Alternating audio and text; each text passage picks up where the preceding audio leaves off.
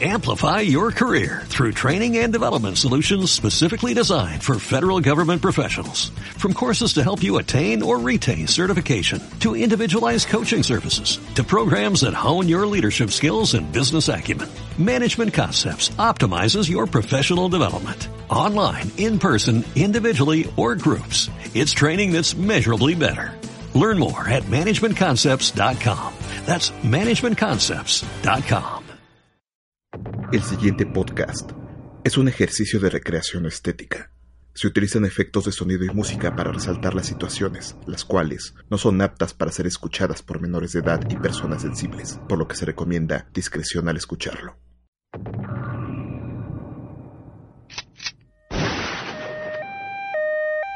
El bien o el mal. Una delgada línea los divide. No la busques en la noche ni tampoco en del día.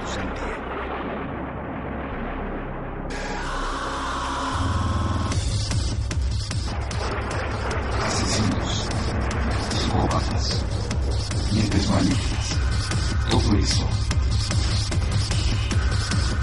Un viaje retorcido dentro de la naturaleza humana.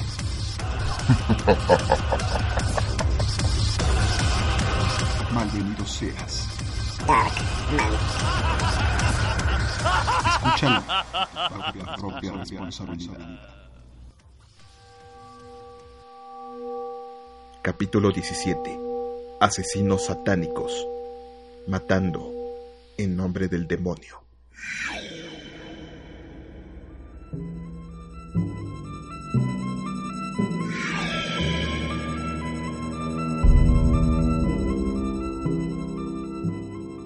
La fecha, 22 de julio de 1995.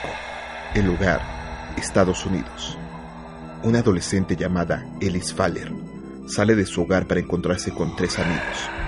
Joseph Fiorella de 14 años, Jacob de 16 y Casey también de 16 años. Los tres supuestos amigos de ella la habían invitado a fumar algo de marihuana en una campiña rural de California.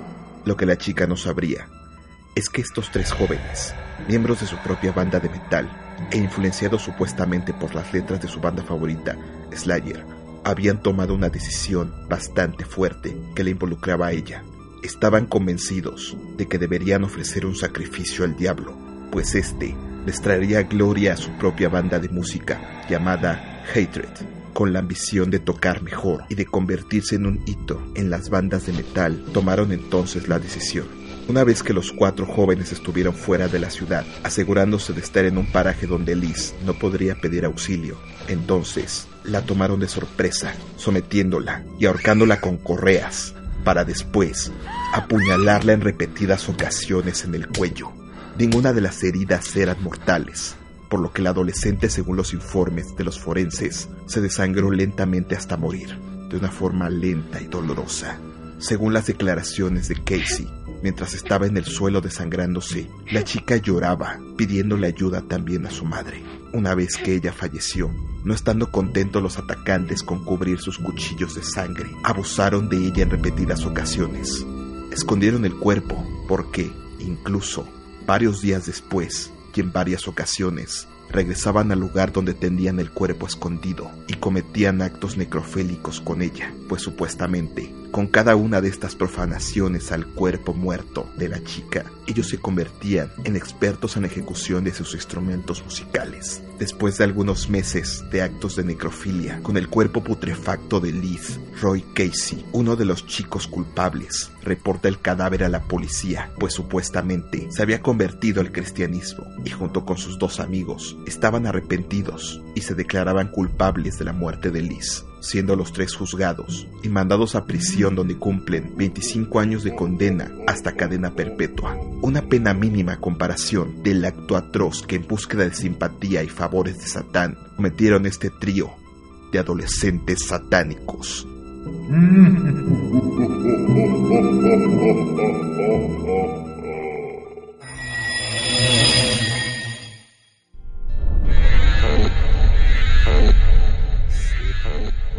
Conjurar el bien es un acto de buena aventuranza.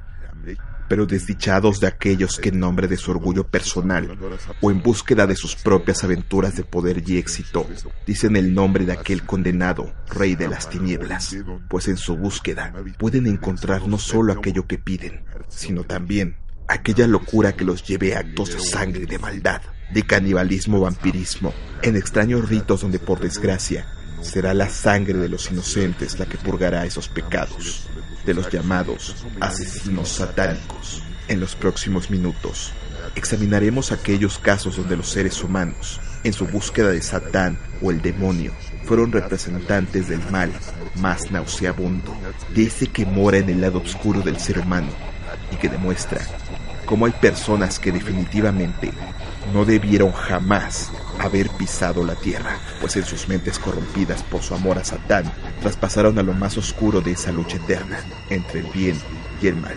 Yo soy Dark Maxo, malvenido sea. Esto es Dark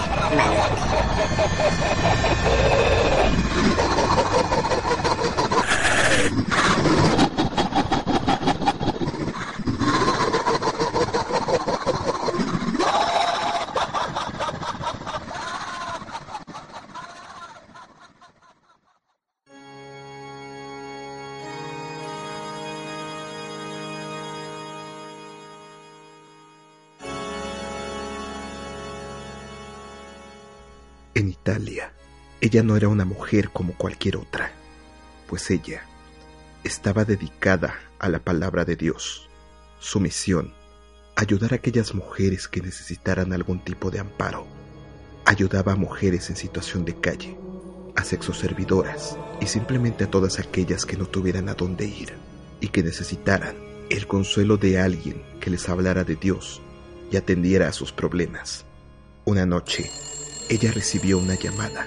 Detrás de la bocina había una chica que por la voz no aparentaba tener más de 20 años. Entre sollozos, ella le pedía ayuda, pues supuestamente estaba embarazada y no sabría qué hacer. La llamada se colgó de repente, pero después llegaría aquella noche fatal, donde el teléfono volvió a sonar una vez más. Era un 6 de junio, cuando al descolgar la bocina tras el llamado, la misma chica que días antes había llamado le comentaba a la religiosa que acababa de escapar de su hogar, rogándole que la ayudara y que se reuniera con ella en Piazza del Castello. Es entonces cuando la religiosa, de apellido Manietti, sale del convento a las nueve y media aproximadamente de la noche para reunirse con esta chica. No era la primera vez que la religiosa salía, pues en su trabajo profesional ella solía salir por las noches para ayudar a prostitutas y drogadictos, tomándolo como alguien más que necesitaba su ayuda. Ella se dirigió al lugar, buscando como señal una supuesta valija que la chica que le llamó había dicho que había guardado para escapar ante la desesperación de no saber qué hacer con su vida. Sin embargo, cuando la religiosa llegó al lugar destinado, que se encontraba esa hora en total soledad, es abordada por tres chicas menores, las cuales, entre gritos, surgen de entre las matas, empezando a aventarle piedras. Una de ellas le da en la parte de atrás del cuello, haciendo que entonces la monja se caiga y empezando a luchar cuando una de las tres mujeres sacó un cuchillo. Tres contra uno, la religiosa no pudo hacer nada. Fueron 19 puñaladas certeras, las cuales las tres mujeres les quitaron de una forma atroz contra la hermana Maniete. Al día siguiente, un corredor encuentra el cuerpo de la religiosa con un detalle macabro. En el puño, ya un tanto apretado por el rigor mortis de la hermana, se encontraban mechones del cabello que había arrancado a su atacante al intentar defenderse. Después de las investigaciones, finalmente se encontró el paradero de las tres adolescentes y al confesar se encontraron declaraciones totalmente atroces. Las tres chicas confesarían que habían acuchillado a la monja por deporte. Admitieron haberla engañado y que también eran alumnas de catecismo. Tres chicas de 16 y 17 años, sin antecedentes de violencia, las cuales un día coincidieron en que estaban hartas de las creencias de la Iglesia Católica y que decidieron castigarla porque el diablo se los ordenó.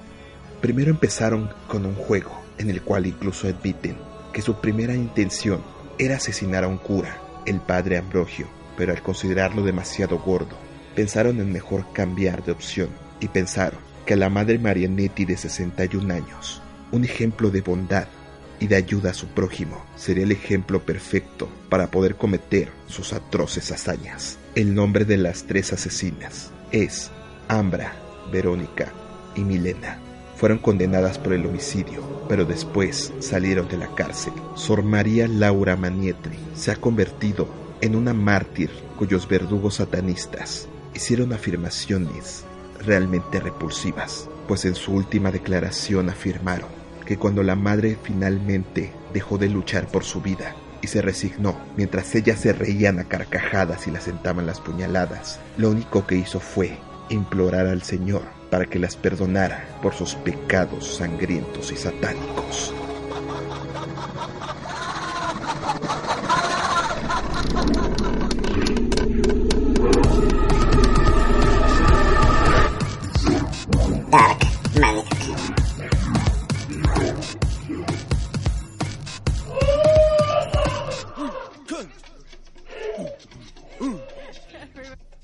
Please allow me to introduce myself.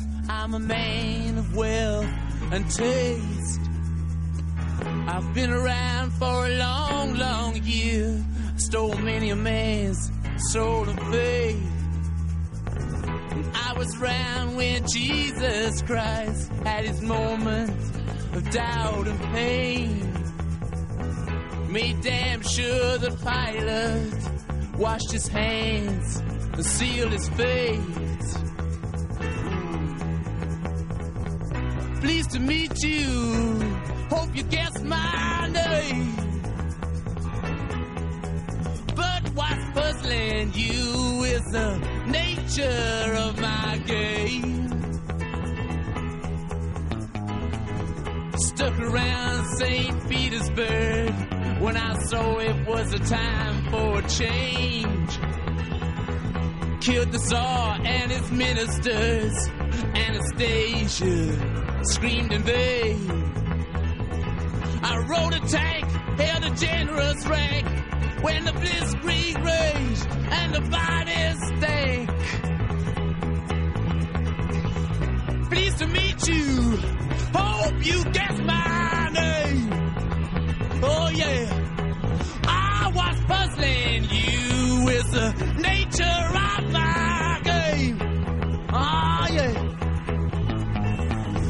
watch with glee while your kings and queens fought for ten decades for the gods they made. I shouted out, who killed the Kennedys? When after all, it was you and me. Let me please introduce myself. I'm a man of wealth and taste. I lay traps for troubadours who get killed before they reach Bombay. Pleased to meet you. Hope you guess my name. Oh yeah. But what's puzzling you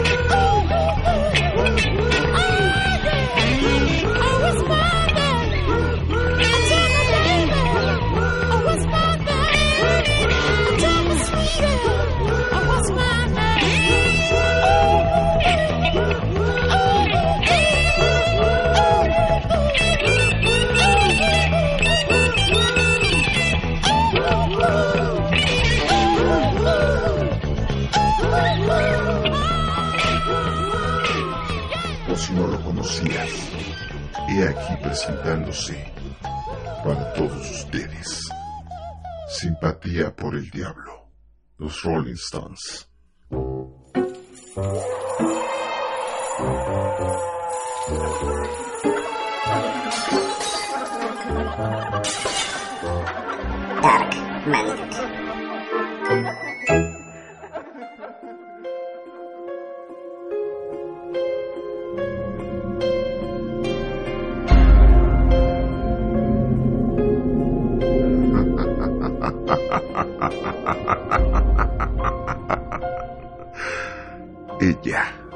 era una mujer normal. Hace mucho tiempo que se sentía vampiro y había cambiado sus dientes por colmillos que se había implantado de origen canino. Le gustaba dormir en un ataúd, mucho más reconfortante que unas simples y comunes sábanas, y sus bebidas favoritas eran aquellas preparadas con sangre humana, la cual conseguía a través de otros enfermos que en internet le ofrecían tan suculento brebaje. Entonces, ella era una especie de chica vampiro. Sin embargo, lo que ella la atraía era el amor que sentía por el rey de las tinieblas.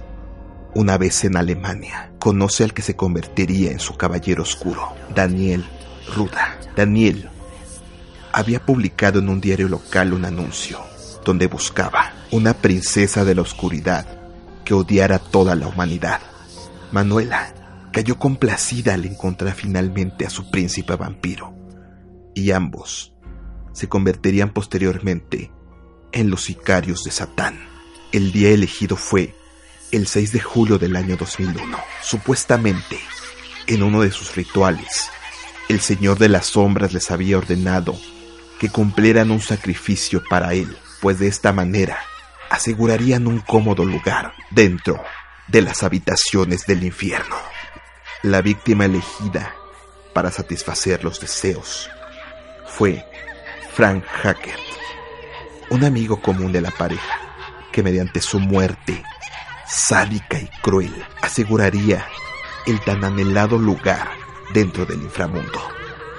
En un pequeño apartamento en la localidad de Witten, al oeste de Alemania, fue aquel 6 de julio donde la pareja llevó a Frank a su casa con la intención de pasar un día excelente. Pero una vez que estaban en el interior de la casa, asegurándose de que tenían la intimidad necesaria, entonces Daniel se pone de pie y sin ninguna contemplación, entre los gritos desesperados de su amigo, le rompe el cráneo varias veces con un martillo, mientras que su esposa Manuela, de 23 años, toma un cuchillo y se lo clava repetidas veces en el corazón. En total, 33 martillazos y 66 puñaladas, un número clave que el mismo diablo les había indicado que debían de obedecer. Con el cadáver reposando en el suelo ellos en el éxtasis del sacrificio, toman el cuchillo y en el pecho comienzan a grabarle un pentagrama invertido. Posteriormente, comienzan a sacarle la sangre al cuerpo, donde la ponen en diversos cáliz, que brindando con súbito amor entre ellos y a su dios oscuro, beben sin recelo, satisfaciendo con ello esa morbosa curiosidad y sed por el preciado líquido rojo. Al final comienzan a recitar letanías satánicas, dando gracias a su amigo por haberlos ayudado a encontrar la morada en el más allá, en el lugar de los eternos lamentos. Y para consumarlo, entran al ataúd donde dormía Manuela y comienzan a tener relaciones. Lo que no contaba la pareja era que algunos días antes, Manuela se había comunicado con su madre a través de algunas líneas, en las cuales le decía, no soy de este mundo, debo liberar mi alma de la carne mortal. Y ante estas advertencias, la madre de Manuela preocupada pide la intervención de la policía que, después de tres días, entran al departamento encontrando el cuerpo ya empezando a descomponerse de Frank. Cuando recorren la escena del crimen, se encuentran las paredes decoradas con la sangre de la víctima en diversos símbolos que en un principio nadie entendió de qué se trataban. También existían varias imitaciones de cráneos humanos, objetos de culto satánico y lo más interesante, una lista de 15 víctimas que de no haber ser detenidos ese día, ellos se habrían echado a la bolsa, convirtiéndose en grandes asesinos seriales satánicos. Los jóvenes son arrestados y en el 2002 comienza su juicio, un juicio de lo más pintoresco. Ropas negras, cruces invertidas y tatuajes fueron los objetos que decoraron esos días macabros. Manuela, con una sonrisa cínica, le dice al juez, estábamos sentados en el sofá y de pronto Daniel se puso de pie. Golpeó con el martillo a Frank. Mi cuchillo brillaba y escuché una voz que decía, apuñálale del corazón. Entonces se lo clavé. Vi una luz a su alrededor. Era su alma que había salido del cuerpo. En ese momento recitamos una letanía satánica. No fue un asesinato, sino una ejecución. Satán nos los ordenó. Debíamos obedecer. Teníamos que matar. No podríamos ir al infierno, a menos que lo hiciéramos. Finalmente, remató su declaración con una frase. Queríamos asegurarnos de que la víctima sufriera. Manuela, ante una supuesta enfermedad mental, fue sentenciada a 13 años en prisión, mientras que su esposo solo pasaría 15. Dos personajes pintorescos, abiertamente satanistas, que les encantaba el glamour de las sombras y que ahora son conocidos como Daniel y Manuel Arruga, los sicarios de Satán.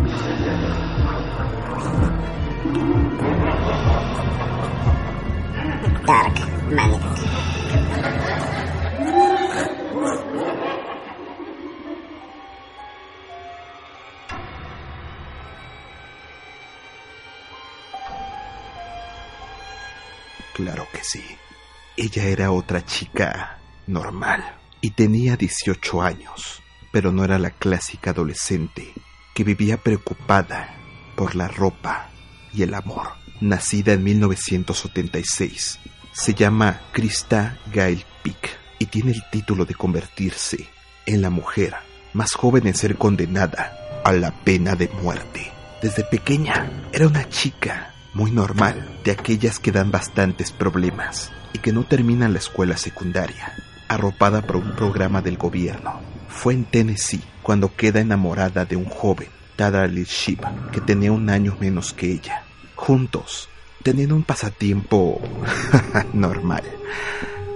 Una de esas actividades que se hacen solo en pareja. Y no hablo de ir al cine o tomar clases de baile. Juntos aprendieron la adoración ocultista y la invocación del Señor de las Tinieblas. Con una personalidad bastante electrizante, Pig se convirtió en una mujer celosa de cada movimiento que hacía su novio. Pero fue una chica en particular la que vio como un real peligro. Ella se llamaba Slimmer Cullen y el 12 de enero de 1995, Krista, junto con su novio, una amiga más, y la supuesta amante Slimmer salieron de su dormitorio para dirigirse al bosque, donde tras la promesa de fumar hierba, consumaron un rito satánico. Slimmer fue atacado por las otras tres personas y durante 30 minutos se burlaron de ella. La golpearon reiteradas veces por todo el cuerpo y la acuchillaron, dibujando un pentagrama que era tallado en la piel y carne de su víctima. Al final, Krista, para demostrar su poder y llevarse una ofrenda, le aplasta el cráneo de una forma tan cruel que los fragmentos saltaron por todo el lugar. Y entonces toma uno de esos fragmentos, lo usa como un amuleto que tiempo después presumiría de una forma campante por los pasillos de la escuela. Esto bastó para que ante las sospechas no pasara ni siquiera una semana cuando los tres fueron detenidos. En la bolsa de Krista se encontraba el amuleto del pedazo de cráneo y al registrar sus habitaciones encuentran Biblias satánicas ante la indiferencia de Krista, que sin ningún remordimiento le dice a la policía que solo trataban de darle un susto, pero un susto que terminó saliéndose de control. En el juicio fue encontrada culpable y condenada a muerte en silla eléctrica, mientras que sus cómplices habían sido juzgados de una forma menor. No obstante, mientras espera su sentencia de ejecución, la inocente Krista sigue con sus travesuras, pues en agosto del 2001, con la ayuda de una compañerita de cárcel, Natasha Cornet, estrangulan a una compañera con un cordón de zapato, donde por poco y la mandan al otro mundo. Krista Pick sigue viva aún, tratando de apelar su sentencia, sin todavía estar libre de las fauces de la silla eléctrica. Una linda e inocente chica, que de seguro, con su Biblia satánica bajo la almohada y su amuleto de cráneo en su bolsillo, querrías presentarle en una noche de Navidad a tus padres.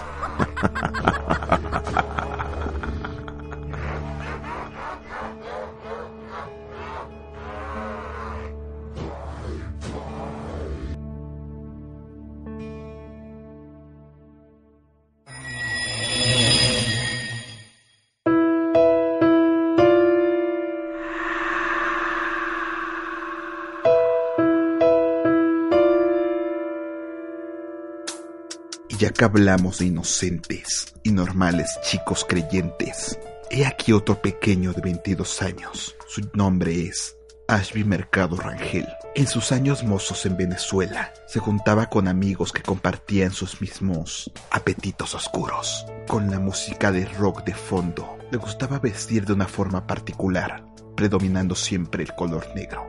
Un día, finalmente puso en práctica algo que en su cabeza se había estado gestando durante días, alimentado por sus creencias de rendir un tributo al amo de las sombras que tanto admiraba. Una mujer fue encontrada tirada en el suelo por su esposo y su hija, en medio del patio, totalmente bañada en sangre. A su lado había un taladro destilando sangre, un cuchillo partido en el mango y algunos trozos de madera. Seguramente ya habrás adivinado cuál es la relación entre esta mujer y Ashby. Era un día cualquiera. La mujer que se llamaba en vida María escuchaba música cristiana, como solía hacerlo todo el tiempo por sus creencias, cuando de la habitación de su hijo Ashby comenzó a escucharse un ruido estridente de rock metálico. Entonces, toca la habitación y según los vecinos, se escucha una discusión, no tan fuerte, pero considerable como para ser escuchada por todos los demás. Una hora después, los gritos cesaron y la música evangélica no sonaba más. Entonces, los acordes de las bandas Iron Maiden y Metallica se oían por todo el lugar. Llegaron las 3 de la tarde y el silencio era sepulcral. Ya no había gritos, pero tampoco había música. Cuando llegan horas después, el esposo y la hija se encuentran con la escena perturbadora que ya te he descrito. El cuerpo, además de la sangre, tenía varios golpes por todos lados, heridas hechas con el cuchillo rústico que se encontró y lo cruel, ese taladro con el cual Ashby había matado a su propia madre. Cuando los investigadores le preguntan a Ashby una otra vez por qué, él solo responde, una voz del más allá me habló y me ordenó que lo hiciera. Mi Dios me habló y me pidió que la matara. Los informes policiales decían que el muchacho con una sobrefuerza atacó a su madre yéndosele encima a golpes, rompiéndole el palo de madera reiteradas veces junto con otros tacos de madera, y después se va sobre su cara y el pecho, desfigurándoselo a puñaladas, para rematarla con el taladro en la cabeza, provocándole heridas en forma de una cruz invertida. Le perforó de la cabeza al mentón y después en la sien, una característica propia de aquellos que inician en los símbolos satánicos. Matar a tu madre, grabarle una cruz en la cara y en el pecho con un taladro y masacrarla a puñaladas es algo repulsivo. Una obra de Satán que solo sería opacada por otro personaje, del cual te hablaré también en unos momentos.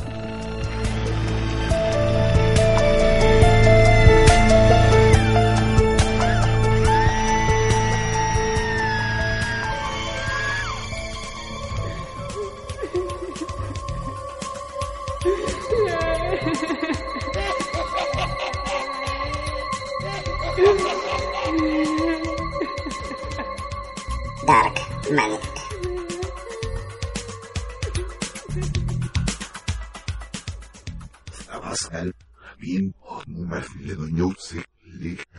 Sígueme ahora y no te arrepentirás. Dejando la vida que llevaste antes de conocernos. Eres el primero que tiene este amor de mí. Para siempre conmigo hasta el fin del tiempo. Ahora te tengo conmigo bajo mi poder. Nuestro amor crece más fuerte. Ahora con cada hora. Mire en mis ojos, verás quién soy. Mi nombre es Lucifer. Por favor, toma mi mano.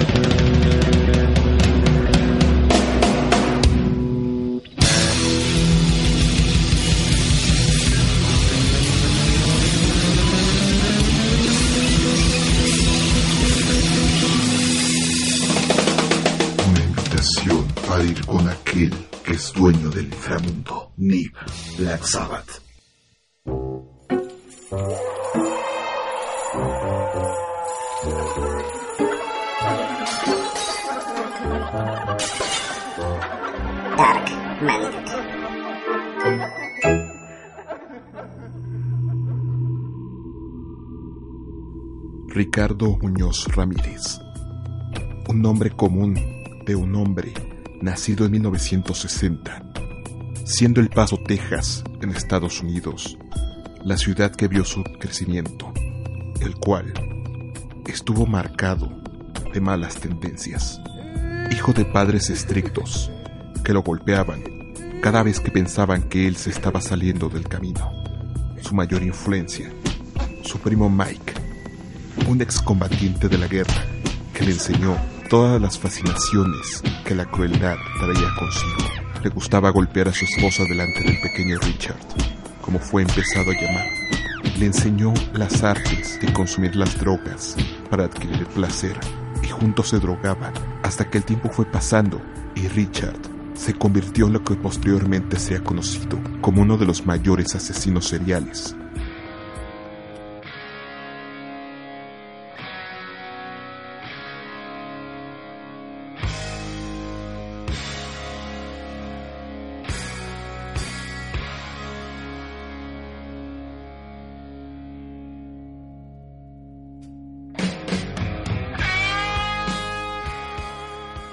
Ramírez era aficionado a ACDC y tomó como himno una canción conocida con el nombre de Night Prowler, y fue este himno el que le sirvió para un día, en medio de su éxtasis de consumo de drogas, con todo el frenesí que traía dentro de sí, por años de crueldad y de sensibilización que empezaría con su ola de crímenes sangrientos. 1984. Pone en el auto su canción favorita, para después detenerse en una casa, entrando por la ventana y encontrando a una anciana llamada Jenny Binko, que a sus 79 años dormía profundamente en su cama, sin esperar que el maníaco entrara a su habitación. Se le fue encima y la apuñaló repetidas ocasiones, a tal grado que prácticamente le cortó la garganta a base de puñaladas. No contento con tal fechoría, y después de asaltar el departamento, toma el cadáver de la anciana y lo usa sexualmente. Su siguiente víctima era una mujer de 22 años, María Hernández, a la cual se le acerca y le da un disparo en el rostro, sin darse cuenta que ella al poner sus manos para intentar protegerse, traía consigo un llavero, el cual hace que la bala rebote y que solo la deje herida pero cuando cae al suelo, finge estar muerta, por lo que Ramírez, entendiendo que su víctima había perecido, entró al condominio para buscar otra víctima. Y entonces la chica herida escapa para conseguir ayuda. Dentro, encuentra a una mujer que se había escondido al escuchar el disparo, la cual estaba oculta detrás de un sillón. Al asomarse, Ramírez la vio y le dispara de frente matándola al instante. Salió después y subió a su auto, poniendo la música a todo volumen. Y en pleno éxtasis, después de haber presuntamente matado a dos mujeres, empezó a buscar más víctimas para completar su noche y en su frenética conducción encuentra una mujer llamada Siat Lian Yu, que al ir manejando su auto es perseguida unos kilómetros, obligándola a detenerse posteriormente. Una vez que le hubiese cerrado el paso, Ramírez bajó de su vehículo y se acercó al vehículo de la víctima, se le acercó a la ventanilla, y cuando ella comenzó a gritar, entonces él sin miramientos le dispara dos veces en el pecho. Un vecino que se dio cuenta de todo llama a la policía, pero entonces Ramírez regresa a su auto y escapa.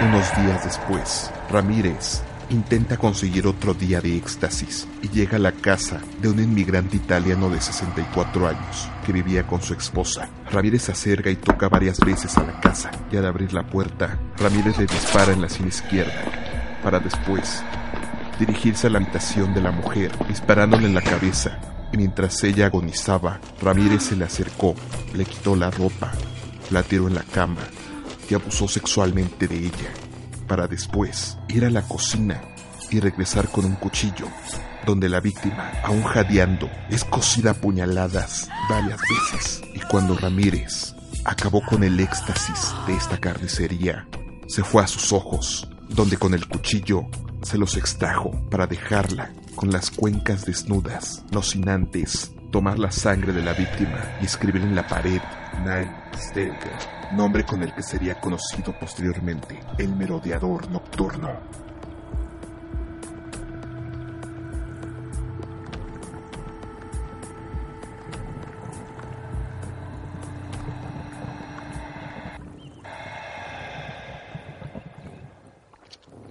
No pasó ni siquiera un mes cuando Ramírez tuvo a sus siguientes víctimas.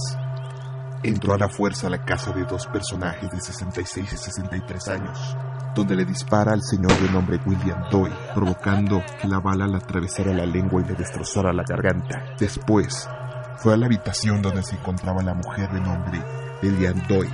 La abofetea desesperadamente mientras le grita: Cállate, puta, o te voy a matar. Juntos recorrieron la casa, donde sádicamente la obligó a que viera a su esposo agonizar, para posteriormente llevarla a la recámara y abusar de ella. En esta ocasión, Richard Ramírez la dejó viva, pero la mujer, en medio del shock y las heridas, falleció horas después. Mientras la policía se volvía loca buscando a este peligroso asesino serial, él se daba el lujo de seguir escogiendo víctimas, siendo con ellas cada vez más sádico. A una de ellas le golpeó la cabeza con un martillo, haciendo que los gritos fueran fuertes y fueran cesando, mientras él le destrozaba el cráneo a martillazos. A otra mujer la violó mientras le destrozaba el cráneo también con el martillo, y después tomó un lápiz labial, dibujado en el muslo de su víctima un pentagrama, símbolo que empezará a ser una marca en la mayoría de sus asesinatos. Una de sus víctimas tenía 12 años y pudo sobrevivir gracias a que fingió que tenía agrado por Richard, el cual la dejó viva, creyendo la farsa que le habían contado, sin saber que sería el inicio de su detención.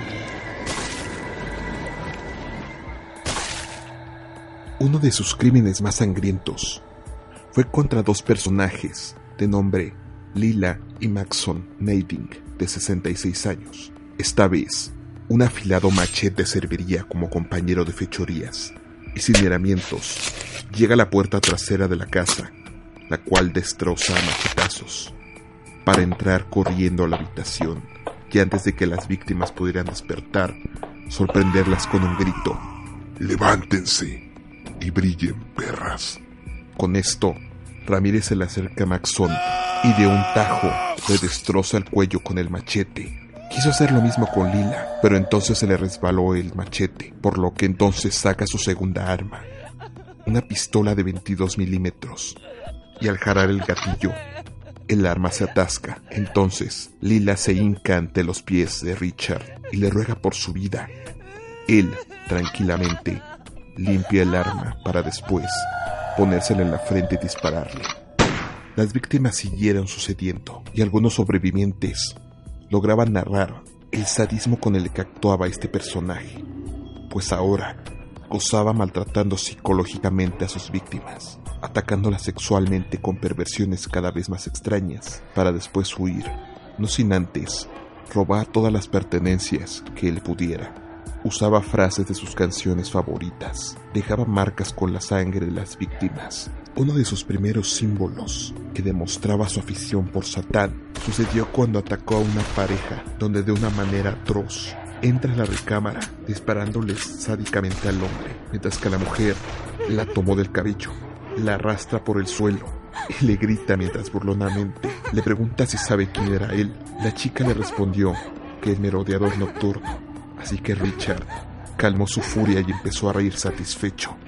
Empezó a buscar joyas y dinero en la casa, pero al no encontrar nada, regresó molesto. Abusa sexualmente de la mujer y entonces la toma del cuello y le exige que jure por Satán que no había nada más en la casa. A ella no le quedó más que jurar su amor por Satán. Y mientras le hacía gritar que le encantaba Satán y que lo amaba, Ramírez se excitaba cada vez más con estas declaraciones. Abusa varias veces sexualmente de ella, mientras la sigue obligando a que grite que es admiradora del Señor de las Tinieblas. Al terminar, le puso la pistola en la frente, por lo que la mujer gritó y cerró sus ojos, pero Ramírez se rió como si estuviera poseído.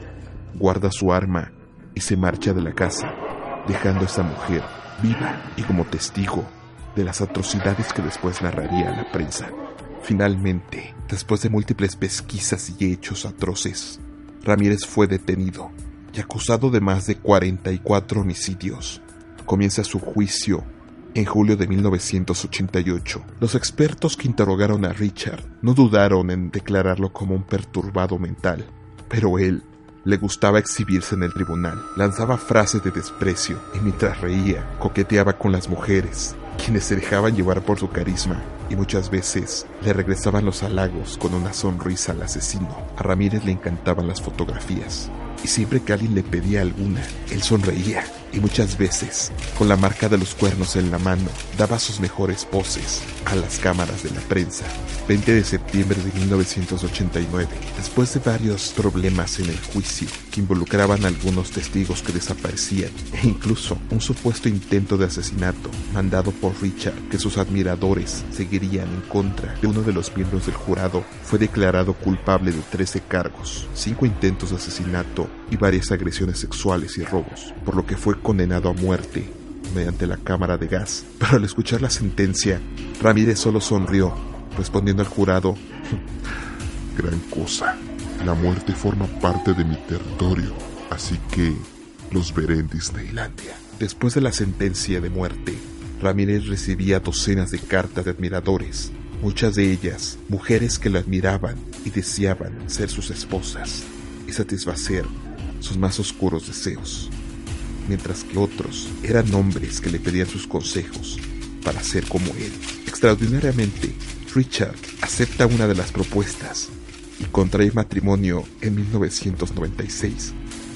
Los años siguieron pasando y él se hacía más famoso en la cárcel, mientras sus abogados lograban postergar una y otra vez la sentencia. Y con toda su admiración que expresaba cada instante hacia el Señor de las Tinieblas, finalmente logró burlar la cámara de gas y falleció en prisión de una insuficiencia hepática el 7 de junio del 2013. Muchas fueron las supuestas enseñanzas que este personaje dejó a sus admiradores. Entre algunas de sus frases, una llama la atención particularmente. Yo no creo ni en la hipocresía ni en los dogmas morales de la llamada sociedad civilizada. Solo me basta con mirar dentro de esta habitación para conocerlos tal y como son, mentirosos, cobardes, asesinos y ladrones. Y cada uno con su propia profesión legal. Son unos gusanos hipócritas y me ponen enfermo.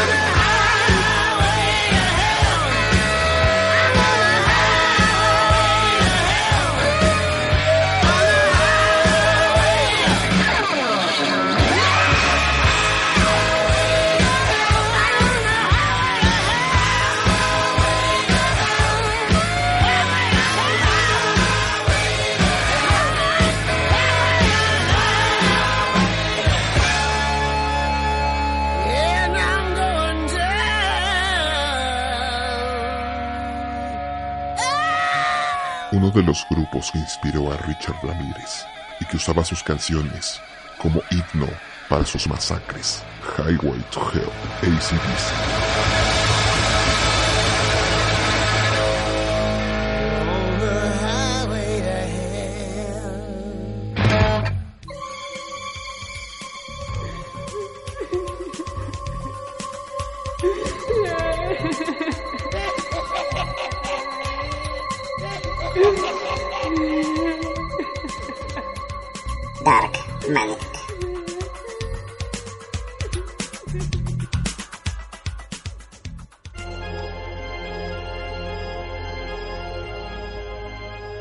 Este es uno de los casos que más se ha abordado, porque es uno de aquellos que no puedes entender hasta dónde llega el lado oscuro del ser humano. Su nombre era Nelson, conocido mejor como Nelsito. Nelson Andrés Castro Padrón, nacido en 1990 en Venezuela. Al principio, fue un niño feliz como cualquier otro, que al ser producto de una familia con padres divorciados, nada le hizo falta, pues su madre daba todo para que el pequeño fuera feliz. Con el pasar del tiempo, se convirtió en un niño problemático, aficionado al alcohol y adicto a ir por las calles robando y a la vida sin responsabilidades. Fue a los 14 años cuando conoce a una secta satánica, los Kakri, cuyo lema, odio a Dios, odio a la patria y odio a la familia, inspiraron a Nelson para que tomara en serio esas creencias satánicas. 10 de agosto del año 2005 fue la fecha marcada como aquella que viviría para siempre en el colectivo de ese país. Nelsito marcó un número de teléfono. Al contestar, le dijo a la persona que estaba del otro lado de la bocina, Alejandro, voy a matar a mi mamá. Sin esperar una respuesta, colgó el teléfono para automáticamente dirigirse a capturar una paloma, a la cual, estando viva, le arranca los ojos y comienza a destriparla y sacarle las vísceras. Después, la mete en un sobre y la coloca sobre una repisa, en la cual había puesto algunas figuras malignas contra la religión católica. También tenía fotos de un amigo, retratos de su madre junto con ropa interior femenina, toda manchada de sangre, así como un muñeco de peluche con forma de gorila. Todo esto acompañado por docenas de alfileres clavados, en lo que parecía ser una ofrenda satánica previa a lo que vendría posteriormente. Nelson esperaba en su habitación cuando tiempo después su madre llegó finalmente al lugar. Entonces, esperó a que ella entrara a la recámara y cuando ella estaba recostada leyendo un libro, Nelson entró. Sin una sola palabra, lanzó un grito raro y se le fue encima con un cuchillo, el cual se lo clavó en el estómago y lo empezó a levantar lentamente por todo el torso de la mujer, que no podía comprender por qué su hijo se encargaba de quitarle la vida. En medio de esa carnicería, Nelson siguió apuñalándola una y otra vez. En total, 37 veces, dos de ellas directamente al rostro. Cuando la masacre terminó, la sangre cubría totalmente la habitación, la cama, el cuarto. Todo era un reguero de sangre, el cual Nelson dejó de lado para ir a su habitación y cambiarse de ropa. Aún con las 37 puñaladas en su cuerpo, la madre de nombre Miriam logró levantarse para poder descolgar el auricular del teléfono. Se piensa que intentó pedir ayuda, pero sabiendo que la muerte la rondaba, regresó a la habitación dejándose caer sobre la cama, resignada a morir. Mientras su madre moría, Nelson se quitaba con el agua los fragmentos de carne y la sangre de la mujer que le había dado la vida, cuando de repente la puerta de la casa se volvió a abrir.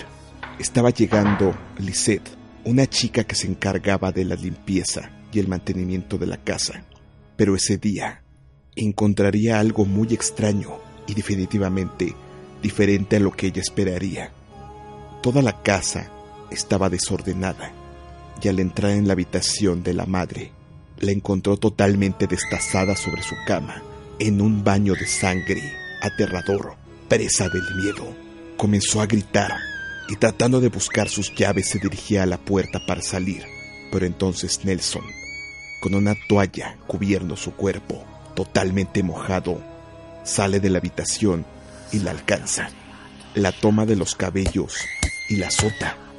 La chica intenta defenderse, pero Nelson le da un golpe que le revienta el maxilar. Lisette, aturdida, no sabía lo que le esperaría, pues Nelson saca el cuchillo aún manchado con la sangre de su madre y sin más causa intenta matarla con él mismo, por el encontrarlo demasiado resbaladizo por la sangre que aún tenía. Entonces toma otra daga y unas tijeras y le corta a Lisette la garganta.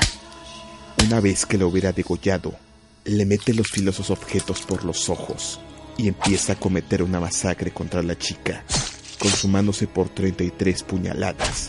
Una vez que se aseguró que la joven estaba muerta, Nelson sabía que tenía que consumar su rito satánico, así que comienza a cortarle la ropa y a practicar necrofilia en tributo supuestamente al Señor de las Tinieblas. Una vez consumado el acto, Nelson toma el cuerpo y lo acomoda extendiéndole las piernas y los brazos, formando con el cuerpo una estrella de cinco puntas a forma de pentagrama, con el que supuestamente habría consumido ya el acto que lo uniría como un miembro de Satán. Nelson regresó al cuarto de baño para terminar de asearse, toma su mochila y se prepara para salir. 72 horas fueron las que Nelson estuvo vagando para esconderse de las autoridades, los cuales ya lo buscaban por ser el autor de la muerte de dos mujeres. Después de tres días, finalmente lo aprenden. Él no pone ninguna resistencia y coopera en todo momento. En el juicio, Nelson dice que el diablo pudo más que él y él fue quien le ordenó esos crímenes.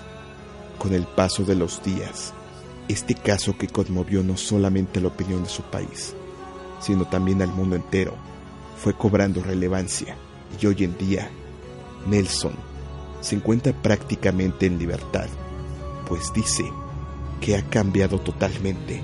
E incluso ahora dice que es un hijo de Dios. Y lo que hizo debe de servir como ejemplo de que el mal está en todos lados, mal que él supuestamente intenta combatir. Entre sus escritos cuando fue detenido, se le encontró un poema particular que decía, La piel del ocaso roza el huerto del numen. Se posa como escapulario en la ciudad. La hombría capital se vuelve delincuente y despoja su brillo. Entra el negro mar. La noche desciende emulando estrellas rojas, sangrientas así por cada óbito. Un chico que congrega y consagra la sangre de su madre al satánico. Un chico que mata y abusa del cadáver de una jovencita.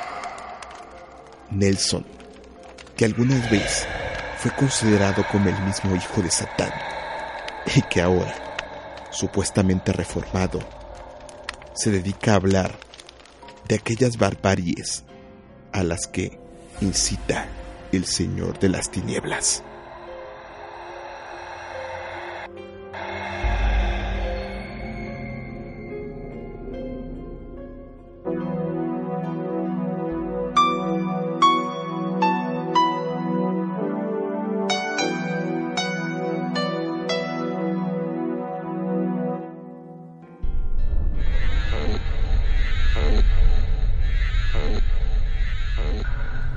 El bien y el mal está en todos lados y es representado comúnmente como blanco o negro, luz o obscuridad, y como Dios o Satán.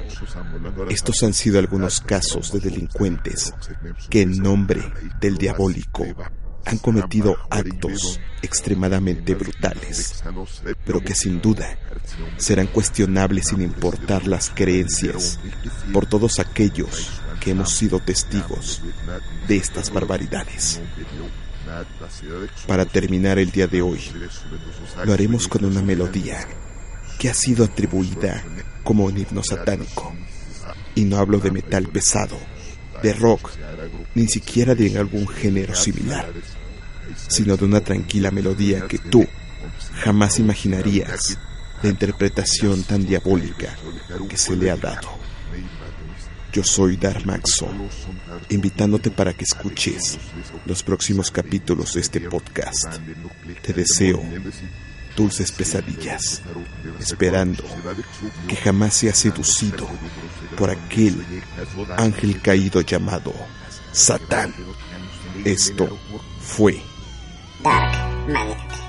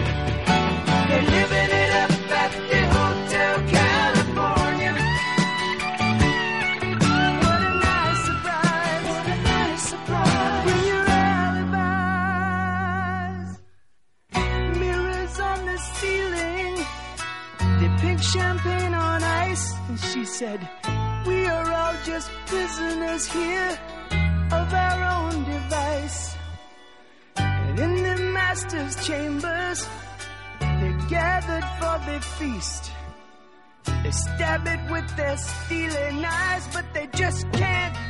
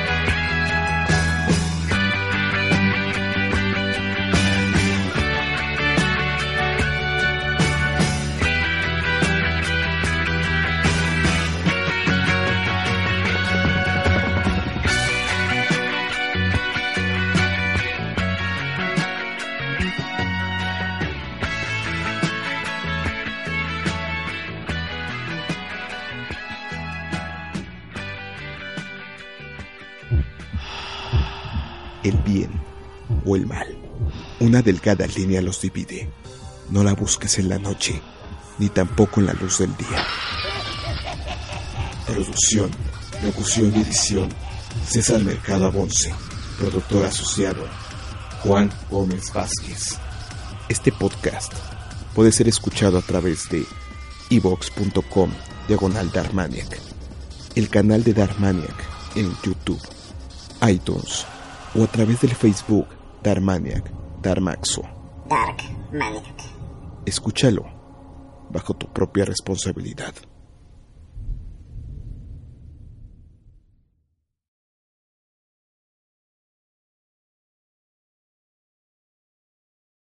Amplify your career through training and development solutions specifically designed for federal government professionals.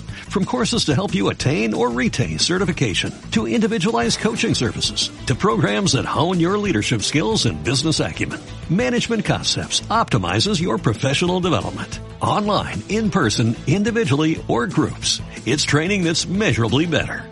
Learn more at managementconcepts.com. That's managementconcepts.com.